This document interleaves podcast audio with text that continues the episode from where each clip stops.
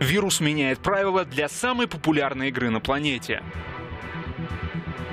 Сезон 2020-2021 проходит в непривычных и сложных условиях. Александр Еременко и Максим Верховых фиксируют события этого футбольного года. Подписывайся на YouTube-канал телеканалов «Спорт» и слушай футбольный сезон 2021. Каждая серия – это новый этап борьбы футбола против вируса.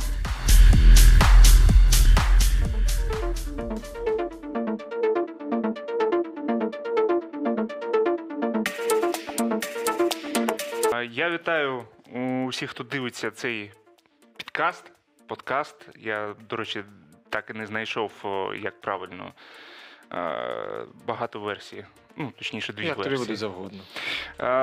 Вітаємо вас у новому форматі. Трохи пробуємо е, гратися з нашим форматом е, футбольного сезону. Я Максим Верхових, це Олександр Єрьоменко. І ми будемо говорити у цій частині підкасту про українські клуби. Е, Зараз ну, дуже насичений графік. е, Так, у Динамо, у Шахтаря, е, Єврокубка і ще й е, інтрига у чемпіонаті. Е, Як тобі е, хочу спитати тебе, Сашко, е, результати клубів чи здивували вони тебе у Лізі Європи? Е, І що буде далі, на твою думку? Е, У Лізі Європи мене досить здивувало все ж таки київське Динамо, тому що Брюгге неймовірний футбол демонстрував в нинішньому сезоні. Е, Причому не було зовсім у команди проблем з тим, щоб е, розбирати низькі оборонні блоки суперників. Брюхі дуже впевнено е, комбінував, маневрував у чемпіонаті Бельгії, при тому, що це далеко не найслабкіший чемпіонат. І звідти ми знаємо, що дуже багато сильних футболістів переїхали в європейський топ-футбол. І зараз за Бельгією багато е, топ-скаутів спостерігають е, за місцевими талантами. У Брюгі дуже багато неймовірно талановитих футболістів. Брюгі всіх розривав у чемпіонаті, і я, е, дивлячись на те, як Динамо готувалося все ж таки до цього сезону, що були деякі проблеми, я все ж таки думав, що шансів особливо немає. Але Мірчо Луческо якнайкраще підготувався до Брюгі і показав, що все ж таки у цієї команди є свої слабкості.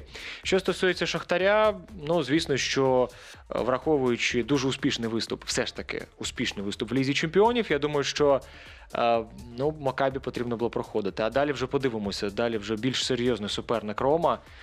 Ну, Мої відчуття такі, що все ж таки Динамо здивувало, Шахтар повинен був робити те, що він зробив.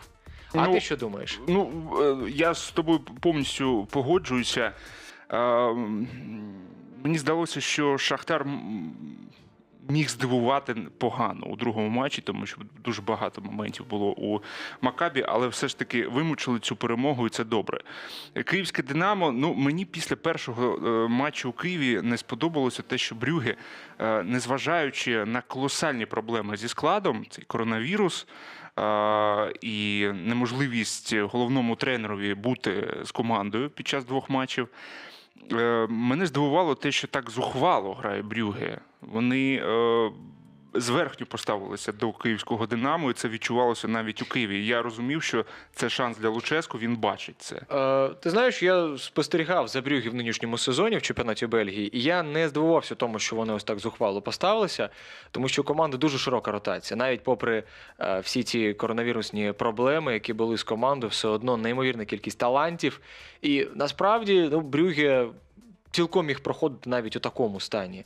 Але Динамо зіграло дуже організовано і, зрештою, кияни змогли пройти у наступний раунд, що найголовніше. Далі, звісно, суперник буде дуже складний, але в принципі ми розуміємо те, що е, граючи від оборони, е, можна розраховувати в Єврокубках на успішний результат. В принципі, якщо буде щастити, якщо е, хорошу гру буде демонструвати, буде демонструвати голкіпер, е, в обороні не буде грубих помилок, в принципі, можна розраховувати на позитивний результат навіть з Віліріалом. Я думаю, що зараз про нього можна ще буде поговорити. А ну, що ти думаєш про, про гру київського Динамо, особливо в матчі відповіді? Як, це, як ти оцінюєш? Багато хто вихваляє Динамо, говорить про те, що це справжнє геройство пройти. І насправді, можливо, саме так воно і є. А є інший табір, який дуже критикує гру Динамо, вказує на те, що команда вкрай мало створювала моментів. І навіть якщо подивитися на телеграм-канал Порке, він, він назвав ганебним той футбол, який показав Динамо. Але інший табір є так, який говорить про те, що в таких умовах, в яких все ж таки працює Луческо, це чудовий результат. Що ти думаєш? Ну, я погоджуюся з тим, що це чудовий результат. Я погоджуюся з тим, що це невиразна гра. Це неможливо дивитися насправді. Ну, Е, Після Ференцваруша, в принципі, в останньому турі Ліги Чемпіонів е, вже ну що могло здивувати насправді. Але це робочий процес. І ти розумієш, Так. як спеціаліст е, я дивлюся і намагаюся, я бачу, що ось як все починається бредотно. Е, Ну, це справді команда вона не володіє тим складом футболістів, які потрібні Луческу для того, щоб він щось е, зробив з цього, щось, е, що може атакувати і е, зламати оборону суперника позиційно. Ця команда лише зібрана з футболістів, які мають грати у контратакуючий футбол. Це моя думка. Вони не здатні грати позиційно. Вони вийшли із Брюги, їм, їм потрібно було грати позиційно, атакувати останні 30 хвилин. І Луческо, це знаєш, я тобі говорив е, такий приклад. е, Луческо як снайпер, у якого був лише один патрон. З цього патрону йому треба було влучити. Він залишив Шапаренка на. е, Лавці і випустив його, і це все змінило. Він розумів Луческу. Ось це тренерський геній. Про те, що ми багато говоримо, що мало тренерів. І ось е, Луческо це один з тих тренерів в сучасності, яких дуже мало з таким досвідом. Він розумів, що у нього є півгодини, і цими півгодинами він скористався. Слухай, ну як можна взагалі розраховувати на якийсь е, дуже яскравий атакувальний футбол, коли е, команда. Все ж таки була в дуже важкому стані після Хацкевича. Не тому, що, можливо, там Хацкевич погано. Ну так склалося. Так склалися обставини. І зараз ну, я пригадую, як Пеп Гвардіоло очолив Манчестер Сіті з його фінансовими ресурсами, нібито після Пелегріні, який ставив також атакувальний футбол. І в нього нічого не вийшло, тому що йому не вистачало його гравців. І зрештою він е, повернувся наприкінці першого свого сезону до схеми 4-2-3-1, більш оборонної. Тому що він розумів, що доведеться грати так, як можуть футболісти поки що, а потім вже будемо працювати, що називається на трансферному ринку, або шукати молодих талановитих футболістів. Луческу також розуміє, що зараз, якщо його команда буде намагатися грати в комбінаційний атакувальний футбол е, проти Брюге, шансів просто немає. Брюге набагато організованіша команда, тому що там в останні роки налагоджений процес і купівлі талановитих футболістів. Е, Там працюють неймовірно талановиті тренери е, з атакувальної філософії. Це вже давно. Луческо зараз приходить і він повинен е, будувати нову команду, тому що, як виявилося, все ж таки, ось та стратегія, яка була у Хацкевича, здавалося, що вона може спрацювати, але все ж таки вона не спрацювала, і команда регресувала. Дещо. І зараз, е, щоб побудувати, ну, ну, ну як можна вимагати від команди е, перемагати там, Барселону в лізі чемпіонів, хоча вони все одно мали моменти на Камп Ноу. Як можна вимагати яскравого футболу проти Ференцвароша або е, проти Брюгі? Ніяк. Треба розуміти, що все ж таки потрібно дати час Луческу, е, якому потрібні таланти, е, атакувальні таланти, які зможуть обігрувати. Луческо ще хочу додати, що до твоїх слів е, я з ними погоджуюся. Що він е, треба розуміти, він обрав дуже сміливий проект. Робити команду з академії, тобто з футболістів, які е, в академії, це у сучасних умовах дуже сміливий проект.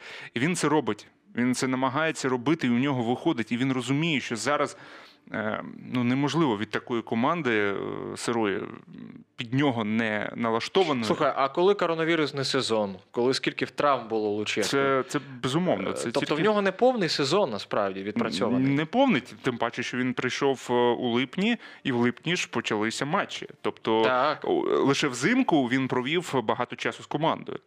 Будь-який сучасний тренер, е, ну. Майже будь-який, Е, особливо у якого атакувальна філософія з складними ідеями в атаці, е, він потребує часу. Є, звісно, тренери, такі як Антоніо Конте, який приходить та майже відразу будує команду, тому що в нього багато що побудовано на механіці гри, але навіть йому потрібно деякі трансфери зробити для того, щоб його команда почала перемагати. Так було, до речі, з Челсі в нього. Прийшли два футболісти: Маркос Алонсо та е, хто ще не пам'ятаю, інший ще один ключовий футболіст в цьому сезоні. Не можу зараз пригадати. І Челсі почав вигравати, е, виграв чемпіонство. Так само і Луческу, йому потрібно е, справді все ж таки попрацювати дуже плідно зі скаутською, скаутським відділом. Йому потрібно дати час. Тому що цей тренер, ну, пригадай, скільки в Шахтарі в нього було проблем. Спочатку дуже багато Від проблем. е, президента Шахтаря вимагало неодноразово звільняйте Луческу, але Це тільки правда. поступово, поступово він вибудовував всю філософію, е, яка і, зрештою, призвела до позитивних результатів. Так само і е, у Динамо. Інша справа, що вболівальники досі не можуть змиритися з тим, що е, все ж таки саме Луческо є тренером, і прекрасно е, в одному з відео з тобою Дмитро Джулай сказав, що я просто чекаю, коли він піде. Оце проблема для Луческо. Це проблема, але зараз, е, знаєш, з цими результатами він спокійно може помахати їм ручкою, як він це робить кожен матч. І е, я ще раз скажу, це дуже важко дивитися на цю гру. Команда Дуже часто важко, так. мучається, страдає на полі. Я але... не знаю, чи страждають вони, але страждає вболівальник точно. Ну, Це вболівальник це точно. Але е, насправді потім приходять три очки, перемоги, вихіди у наступні раунди. Тобто і Луческо це розуміє, що зараз для цієї сирої команди, яка у нього є, е, зараз ці академіки, які в нього є. Вони отримують досвід. Це фундамент. Закладається фундамент. Він зараз робить для себе позицію, з якої може зможе у наступному сезоні розійтися. Це про те, що ти говорив, і зі скаутами вже попрацює, і можливо десь один, одну-дві фігури купить.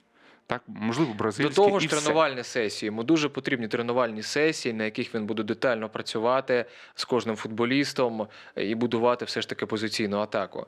Ну і для Луческу архі важливо, щоб все ж таки попереду були хороші дриблери, які можуть обігрувати один в один. І зараз е, це важливе завдання для нього або знайти в академії. Гравців, які здатні обігрувати один в один, е, або знайти е, вже на трансферному ринку. І ну, подивимося, якби Луческо зараз програвав з таким дуже неяскравим футболом, скажімо так, його б, я думаю, вже звільнили. Е, Те, те ж саме в свій час було з Жозе Мауріньо. Поки він виграє, навіть з дуже поганим футболом, неяскравим, все, це найкращий тренер, це герой. Як тільки він починає програвати, ось тут відразу всі до нього. Деякі претензії все, ж таки починають пред'являти, і це велика проблема буде для Луческо, якщо команда почне програвати, якщо тому ж таки Вільяреалу, не дай Боже, програють там 0-3 або 0-4, що цілком можливо насправді потрібно бути відвертим. Е, Ось тоді будуть питання. Поки він перемагає, звісно, в нього є алібі, є виправдання, що є результат, і він має можливість попрацювати вже до наступного сезону. І в наступному сезоні будуть досить серйозні вимоги до нього. Що ти думаєш про іспанців, про іспанського суперника? А, Вільяреал, е, я якраз от пощастило мені передивитися матч проти Атлетіко. Вони програли, але грали набагато краще, ніж Атлетіко, щоб ви розуміли, наскільки високий рівень у команди. Е, Всього три поразки в чемпіонаті в нинішньому сезоні Вільяреала. Поразка від Атлетіко стала четвертою. Навіть у Реала та Барселони більше поразок, ніж у Вільяреала. Тобто ця команда, яка дуже організовано захищається. В неї є проблеми в атаці. До речі, що може бути корисно для Динамо, тому що Вільяреала найбільша кількість нічиїх у цьому сезоні. Вони йдуть на рекорд за кількістю нічиїх. Е, Але Вільяреал дуже маневрена команда з неймовірно талановитим е, Самуелем Чуквезе, який може обігрувати один в один, один в два. Атлетіко так намучився з ним. Е, У Вільяреалу є Парехо, який видає просто фантастичні проникаючі передачі з глибини за спини суперникам, або навіть просто проникаючі передачі. Е, Ну, це команда дуже маневрена. Унай Емері, скільки б його не критикували, все одно неймовірний тактик. Е, Як психолог, можливо, не найкращий, але його команди, ми пам'ятаємо, вигравали Лігу Європи. Так, це, це вже була Ліга Європи. І е, зараз Вільяреал, на мій погляд, один із фаворитів Ліги Європи. Якщо Динамо зможе пройти цю команду, це буде величезне досягнення. величезне. Мене здивувало те, що Унай Емері сказав після жеребкування, і це насторожує, тому що ось цієї зухвалості, яка була від Брюге, не буде в матчі проти київського Динамо, тому що Унай Емері сказав, що Мірча Луческу один із найкращих, най, найтоповіших спеціалістів, і він розуміє, е, з ким він має бути. Е, су- е, Суперничати, так?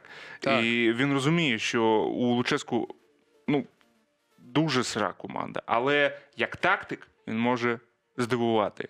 Так. І е, тут е, Вільяреал поставиться до матчу з київським Динамо, я впевнений, з максимальною осторожністю і важко буде переграти. Так, безумовно. дуже важливими будуть стандартні положення. І все ж таки Вільяреал це команда, яка досить багато моментів не реалізовує. Це може допомогти Динамо, насправді. Може допомогти. Ну, подивимося. Я все ж таки сподіваюся, що кияни зможуть організовано просто відзахищатися низьким блоком, а там же суперник свої моменти просто не реалізує, і можна буде в контратаки в контратаці зловити опонента. І Вільяреал досить відкрито грає. Тобто простір буде, як от був на Камп Ноу, і кияни цим скористалися, але не змогли реалізувати свої моменти. Так само буде і цього разу. Ну, я з нетерпінням чекаю на цей матч і все ж таки сподіваюся, що цей матч буде цікавим, тому що Вільяреал це колектив, який буде якісь сюрпризи пропонувати. У Емері це завжди. І як Динамо на це буде реагувати, цікаво. Так, мені здається, що динамівці зможуть в принципі сконцентруватися на контратакувальній грі, яка має більше в них виходити. Так, е, в цьому сенсі дуже добре, що саме там е, Вільяреал, е, ну було б можливо навіть і непогано і Манчестер Юнайтед утримати, який змушений все ж таки великими силами атакувати, тому що статус цієї команди вимагає. Інша справа, якби був суперник, ну скажімо так, аутсайдер. Тут, можливо, навіть було б ще більше проблем, ніж проти сильного опонента, тому що є хоча якийсь шанс отримувати простір, користатися цим простором. Є розуміння, як грати, тому що Да, мені здається, так, от з Брюги так. вони не розуміли, як грати.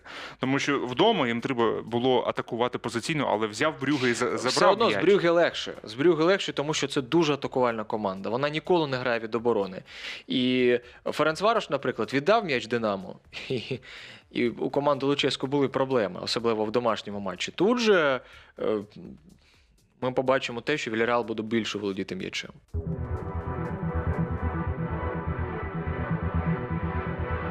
Вирус меняет правила для самой популярной игры на планете. Сезон 2020-2021 проходит в непривычных и сложных условиях. Александр Еременко и Максим Верховых фиксируют события этого футбольного года. Подписывайся на YouTube-канал телеканалов «Спорт» и слушай футбольный сезон 2021.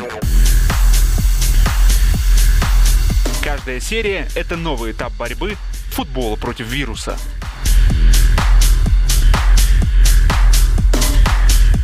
Тоді подивимося, що вийде у Вільяреала, що вийде у київського Динамо. У Вільяреала зараз, е, в принципі, е, така погана серія. Здається, команда в чемпіонаті Іспанії лише один матч виграла у 2021 Так, році. так. Там, е, ну ти сказав Але про нічейні. не нічейні потрібно серії. недооцінювати, вони програють дуже-дуже рідко. І подивимось, пройшли вони Зальцбург, але Зальцбург зараз не той Зальцбург, який був при Марку Розе, але все ж таки команда е, хороша. Тобто, е, Дуже ну, хороше. я, як шанси? Які шанси у Динамо на те, щоб пройти? Не люблю я таких запитань. Не я любиш. думаю, що все ж таки десь відсотків 30 є у Динамо, 30-35. Це великі, великі шанси, тому що е, як для такої команди, ще раз скажу, це дуже добре, що команда вийшла у цей етап, і зараз буде найважливіше те, що вона отримує, це досвід на наступний сезон. Так, ну, у Динамо є люди, які вміють відбирати м'яч. Це найголовніше зараз. І Хоча б ті, хто можуть руйнувати, відбирати, вигравати верхову боротьбу у своєму штрафному майданчику. Більшого, в принципі, не потрібно. Найголовніше, щоб не було тих помилок, які були з Барселоною вдома, наприклад. Ось це найголовніше. Добре, тоді е, будемо переходити до Шахтаря. Е, Матч з Макабі ми так е, зверху е, знімемо, тому що в принципі у Шахтаря не було проблем. У першому матчі там команда чудово. Я так дивився матч, і це було приємно дивитися. Так, дуже багато ці тікі-таки. а, Там 20-30 передач, щоб потрапити у штрафний майданчик. Але все ж таки в Ізраїлі це виглядало. Ну, мені подобалося. Е, Не було тієї рішучості, яка потрібна так, у сучасному футболі, але все ж таки це було приємно дивитися. Цей контроль зліва направо через короткий пас. Е, Це е, виглядало як розхитування оборони і як задум, хороший задум, і зміщування там Алана Патріка, Марлоса, навіть Жуніор Мораєс там у центральну зону переходив. Е, Я бачу, що Кастро він працює над якимись моделями, і Вітау грає в основному составі, е, в основному складі якого ти. Е, В найпершому матчі дуже похвалив і зараз вітав основний футболіст. І це дійсно е, класний гравець. У другому матчі вже були проблеми, і ці проблеми вони. Це не проблеми Каштру. Е, Що я для себе побачив, це не проблеми Каштри. Каштру взагалі хочеться, коли говориш про Шахтар, ось про київське Динамо ти говориш і розумієш, що там є план. Мірчулческу він прийшов і сказав е, точно: я будую українську команду. Я хочу по, по ось так, ось такий план, ось таку ідентичність е, збудувати для Києва. Зараз у Шахтаря я не розумію, не розумію, який план. Е, Команду ніхто не підсилює. Бразильських гравців не приходить. Не розумію, чи буде, буде ставка на академію, як в київському Динамо. Незрозуміла ситуація з Тайсоном. Незрозуміла ситуація з Тайсоном. Незрозуміла, я б хотів сказати, найголовніше для мене. Чому керівництво не підписує новий контракт з? Тому, тому що для головного тренера це найголовніше. У нього е, у цьому сезоні закінчується контракт, він ще не має продовження, і він не може будувати ось цей план. Він сидить на голках. Луческу він розуміє, що в нього є там контракт, і е, Суркіс е, йому сказали: у тебе є воля, роби все, що хочеш. Це наша відповідальність. Це те, що повинен робити керівник. У Шахтаря ми бачимо, що я зараз бачу. Кастру класний е, стратег, він нянька дуже хороша, він може е, виховувати гравців, е, молодих гравців. Але що я бачу? Мені здається, що Каштру просто е, ведуть на алтарь е, жертвоприношення. Таке враження, що якщо ми провалимо сезон, то ось він. Винуватець. Слухай, ну в лізі чемпіонів Шахтар все ж таки виступав дуже нестабільно. І насправді я розумію керівництво Шахтаря. Незрозуміло до сих пір все ж таки на що здатен він. Е, Провали в матчі з Гладбахом були дуже-дуже сильним ударом в репутацію клубу. Це занадто сильний удар. Особливо враховуючи те, що Гладбах е, в нинішньому сезоні це далеко не та команда, яка була в попередньому сезоні. Ми бачимо, що вони зараз мають проблеми в чемпіонаті. І ось ці поразки. Хоча потрібно знову ж таки враховувати, за яких умов вони були, що половина складу там е, через ковід вилетіли. Так, це зрозуміло. Перемога над реалом це, звісно, дуже це, це прекрасно. Але потрібно враховувати, що і Реал був в такому стані тоді, досить кри- кризовому. Зараз це зовсім інший Реал. І я думаю, що занадто багато запитань після групового турніру Ліги Чемпіонів. Незрозуміло, чи може ця команда розвиватися саме з Каштру. Я думаю, що все ж таки це правильна стратегія. Потрібно дочекатися закінчення сезону, особливо на тлі ось цього виліту від агробізнеса. Ну, все ж таки, Шахтар не повинен собі такого дозволяти. Не повинен. Тут, е, Е, і це великий удар по бренду клубу, по статусу клубу. Тут розумієш, я з тобою погоджуюся. Ти говориш дуже правильні е, речі, але мені здається, що інколи дуже важко зловити, е, де починається проблема, а де наслідки, де причина, а де Ну, так, наслідки. так, я Тому згоден. що е, після групового етапу Ліги Чемпіонів, мені здається, після команда не, не те, що не програла кризовому реалу, вона виграла обидва матчі. Такого з клубом не було ніколи. Але скільки моментів було у Реалу, особливо в другому матчі? Ну, результат, розумієш. Е, команда А скільки у Інтера жодного, було жодного разу не програла Інтеру. І в Мілані, до речі, у другому таймі Шахтар виглядав дуже пристойно. Під натиском там 20 хвилин дуже класні були від е, Так. Донецького Шахтаря. Так. Е, треба ще говорити про те, скільки нових гравців е, вводить у склад, молодих гравців вводить. Тобто Кастро зараз робить те, про що я говорю завжди. Фонсека нічого не робив у Шахтарі. І після нього він просто насолоджувався теплою ванною. Приходить Кастро, для якого це перший досвід з топ-командою, з топ-гравцями. І на нього звалюється все. Кризовий сезон, пандемія, е, півфінал Ліги Європи, е, коронавірус, Ліга Чемпіонів, в якій він ніколи не грав, лише другий сезон. Так, так, так. На ньому зараз, якщо ви робите революцію, а вона потрібна вже Шахтарю. Ця революція, тому що е, купляти е, перспективних бразильців стає все, все важче, тому що їх перехоплюють вже топові команди. І треба вже думати на майбутнє, що робити. І це повинен вирішити, як колись Луческо, тренер. Це повинен вирішити Луческо, е, тренер, тоді Луческо. Він прийшов, це було дуже просто. Він Луческо мав своє бачення, він прийшов до президента і сказав: Я бачу команду такою на найближчі роки. І вони разом прийняли рішення, будуть вони будувати таку команду чи ні. Зараз хто прийде до президента і скаже, що я бачу команду такою. Е, Людина, яка має е, менше півроку контракту, вона не може прийти. А Шахтарю зараз треба взяти сміливість і підписати з ним, ну я так це бачу, новий контракт. Тому що хто ще може прийти на зміну Каштру? Я з тобою погоджуюся, в принципі, але думаю, що там є все ж таки деякі внутрішні проблеми. Ми пам'ятаємо, що керівництво Шахтаря завжди було досить ризикованим, навіть з тим же Луческо, коли потрібно було звільняти його. Але вони його залишали. Значить, є якісь, мабуть, внутрішні проблеми. Але в принципі я з тобою так можу тільки погодитися. Ось, до речі, ситуація з Марлосом. Я тобі писав у Вайбері, що це ну це Донецький Месі. Багато багато е, Шахтар порівнювали з Барселоною. Говорили, що це східноєвропейська Барселона. Це дійсно дуже схоже, тому що це Месі, який е, не працює у відборі у, прес, у пресингу, але він. Е, здатний зробити один пас, і це буде гол. Він здатний е, прийняти одне рішення, і це буде гол. Е, але проблема у тому, що е, якщо команда, це ти постійно на це звертав увагу, що команда грає з дуже високою лінією оборони. Я так розумію, що грати з високою лінією оборони можливо лише при, при, при одному е, за однієї умови.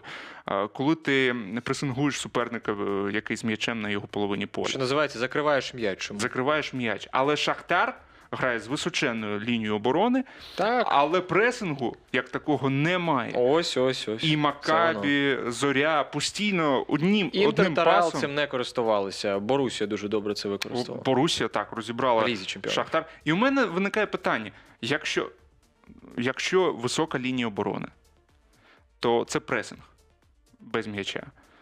Тобто це обговорюється, це е, установка так, перед матчем, це е, тренується. Чому гравці тоді це не виконують? І я розумію, що це Тайсон, це Мораєс, це Марлос, це гравці, які сформувалися е, в інший час футболу. Вони зараз цю сучасність не можуть при- прийняти. Вони інша Так. модель. Саме тому Марлоса, до речі, ніхто й не запросив із європейських клубів, попри всі його таланти. І зараз е, дійсно є проблеми. Цей конфлікт е, там преса е, розкопала, що Луческу конфліктував з Марлосом у перерві матчу з Макабі. Луческо? Ой, Луческу. Кастро. Каштро. Каштро. І воно зрозуміло, тому що він зараз не має тренера, немає конкретики, в якому плані йому взагалі рухатися. І це проблема керівництва клубу. Тому що, здається, керівництво клубу рухається просто ну, закінчимо сезон, а там подивимося. А як закінчимо? Ну, якщо погано закінчимо, ну, Каштро Аут. аут. Якщо хорошо закінчимо, ну ми молодці. Правильну стратегію вибрали. Подивимося. Ну, взагалі, дуже дуже важка тема. Я розумію, що зараз, ну мені здається, що е, у матчі з Фонсекою Кастро повинен перемагати, тому що Фонсека наробить дуже багато помилок. Він, він втрачає голову, коли е, м, стосується щось е, принципового, і він наробить багато помилок. І я думаю, що Кастро його пройде.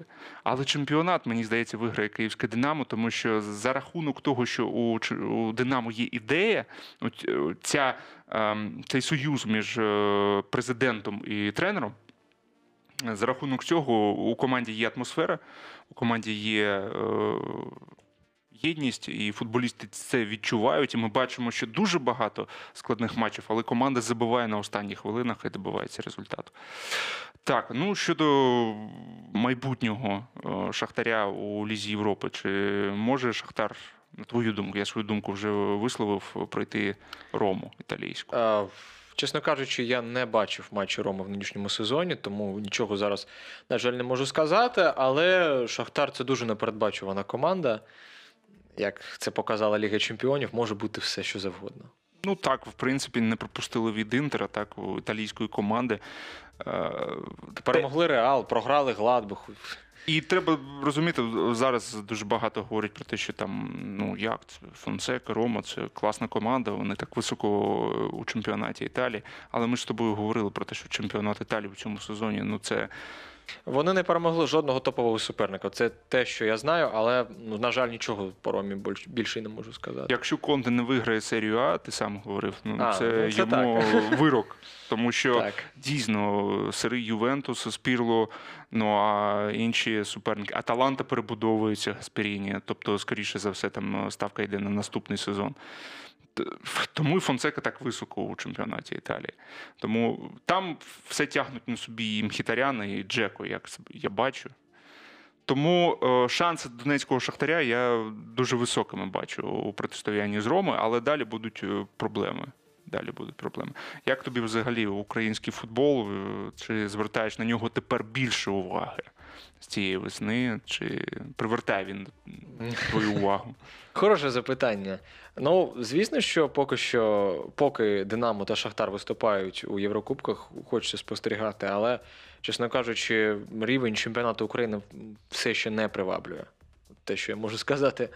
Мені здається, що ну от у мене таке е, ставлення, воно поліпшилося. Це безумовно, тому що я став е, принаймні слідкувати е, у цьому сезоні, і це я пов'язую саме з приходом Луческу. Він вміє робити шоу. Так, інтерес до чемпіонату України досить високий. Ми бачимо, що в Ютубі неймовірна кількість переглядів е, на матчах Київського Динамо, е, на матчах навіть там е, Чернігівської Десни. До речі, що дуже цікаво. Видно, що команду серйозно підтримують вболівальники. Інтерес є. Він не згас до українського футболу.